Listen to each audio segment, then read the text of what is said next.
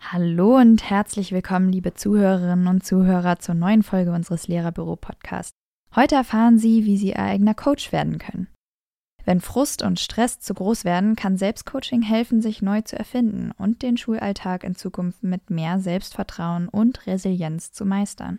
Denn es haben schon viele Lehrkräfte einmal gedacht, ich packe das einfach nicht. Das ist echt zu viel. In solch einer Situation möchte man am liebsten alles hinschmeißen. Ein guter Rat und Hilfe wären jetzt nötig.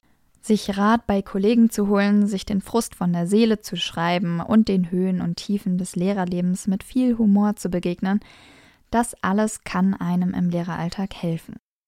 Trotzdem gibt es im Schulalltag auch viele Situationen, in der Lehrkräfte auf sich allein gestellt sind. Und hier sind dann Methoden des Selbstcoachings hilfreich, die wir Ihnen in diesem Podcast vorstellen wollen. Schauen wir einmal, wie Coaching funktioniert. Durch Coaching wird schlichtweg der eigene Blickwinkel erweitert. Es treten Möglichkeiten zutage, die man im normalen Alltag vielleicht nicht wahrnimmt. Denn im Verlauf ihrer Coachingsitzung verändern sie aktiv ihre Sichtweise, zum Beispiel auf ein bestimmtes Verhalten, auf gewisse Gewohnheiten, auf problematische Situationen, auf Einstellungen oder auf einen bestimmten Lebensabschnitt. Als Methode des Selbstmanagements zielt das Selbstcoaching auf die Förderung von Kraft und Stärke, die Professionalisierung der persönlichen Kompetenzen sowie auf die Aktivierung der Ressource Ich ab. Sehr hilfreich ist hier die Broschüre Gesund und aktiv im Lehrerberuf, die wir in der Beschreibung verlinken. Im beruflichen Bereich geht es dabei unter anderem darum, Selbstkontrolle und Selbstregulation zu üben, Belastungen und Herausforderungen besser zu bewältigen und zu lernen und Dinge aus eigener Kraft ändern zu können. Ganz ähnlich wie bei bestimmten Meditationstechniken folgen sie dabei einem bestimmten Ablauf, etwa einer geführten Selbstreflexion anhand eines vorgegebenen Fragenkatalogs, der auf ein bestimmtes berufliches Thema fokussiert, wie auch die beiden folgenden Beispiele zeigen, mit denen Sie die Methode direkt ausprobieren können. Ein positives Selbstbild füllt Ihren persönlichen Akku. Hier geht es um das Herausstellen der Stärken meiner Arbeit. Im herausfordernden Lehrerberuf gibt es immer wieder Phasen, wo einfach die Luft raus ist. Die meisten von uns neigen dann dazu, viel Kraft und Zeit in problembezogenes Grübeln zu investieren, was noch mehr Energie und Substanz raubt. Richtet man hingegen den Blick auf die positiven Seiten des Lehrerlebens, durchbricht man diese Negativspirale. Ganz einfach geht das mit dem Selbstcoaching Stärken in meiner Arbit. Einen Fragenkatalog und weitere hilfreiche Fragen für das Selbstcoaching finden Sie in der verlinkten Broschüre. Zunächst tragen Sie zusammen, was Ihnen in der Arbeit gut gelingt.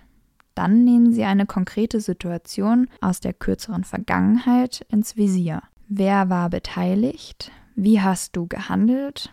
Was hast du in der Situation gedacht und gefühlt? Durch dieses intensive und bewusste Wiederleben einer Erfolgssituation werden Sie sich schnell spürbar besser fühlen. Anschließend reflektieren sie über positives Feedback und über die Menschen im Umfeld, mit denen sie normalerweise über ihre Erfolge sprechen. Mit der Frage, woran können andere an dir merken, dass dir die Arbeit gut gelingt, nehmen sie am Schluss noch die Außenperspektive ein. Dabei sehen sie sich mit den Augen der anderen, vielleicht entspannt, fröhlich, beschwingt und energievoll – ein guter Abschluss für diese effektive, aber kurze Übung, die gerade einmal eine Viertelstunde beansprucht. Auch das gibt es in jedem Lehrerleben. Pädagogische Grenzsituationen, persönliche Enttäuschungen oder Kränkungen, die uns immer wieder beschäftigen. Wichtig ist es im Selbstcoaching, Enttäuschungen und persönliche Kränkungen zu bewältigen. Oft verbergen sich dahinter Verletzungen, deren Ursprung bis in die frühe Kindheit zurückreicht. Um die meisten komplexen Zusammenhänge zu ergründen und herauszufinden, wo beim jeweiligen Problem des Pudels Kern liegt, brauchen Sie etwa 90 Minuten. In dieser Zeit haben Sie die Möglichkeit, die Situation für sich aufzulösen. Die 90 Minuten verteilen sich auf drei Lektionen und neun Schritte. Rolf Arnold begleitet den Selbstcoach auf seiner inneren Reise vom Erleben und Ergründen der negativen Gefühle in der Problemsituation bis zur Neubewertung der Situation. Für jeden Schritt brauchen Sie etwa 10 Minuten und am besten auch ein ruhiges, ungestörtes Setting, in dem Sie sich voll konzentriert den einzelnen Schritten widmen können. Die erste Lektion heißt verborgener Nutzen. Hier sind sie in drei Schritten auf der Suche nach alten Mustern und Gefühlen. Sie versetzen sich zunächst wieder in die konkrete Situation, in der sie enttäuscht oder gekränkt wurden. Im ersten Schritt sollen sie genau spüren, wie ungerecht sie dies empfunden haben und die Eigenschaftsworte notieren, die ihnen zum Verhalten der Lernenden, der Kolleginnen, der Vorgesetzten und anderen in dieser Situation einfallen. In einem zweiten Schritt zoomen sie noch einmal näher an die Gefühle heran. Was genau fühlen sie? Welche Körperreaktionen spüren sie und wie verändert sich die Grundenergie? Im dritten Schritt geht es dann ans Eingemachte. Suchen Sie in Ihrer Biografie nach ähnlichen Stimmungen, in denen Sie sich als unwirksam erlebt oder Enttäuschungen erfahren haben, zum Beispiel in der Kindheit, während der Schulzeit oder in der Partnerschaft.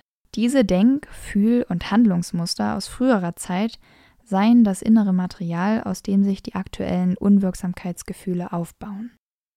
Wo sitzt das Problem? Diese Frage beantwortet die zweite Lektion.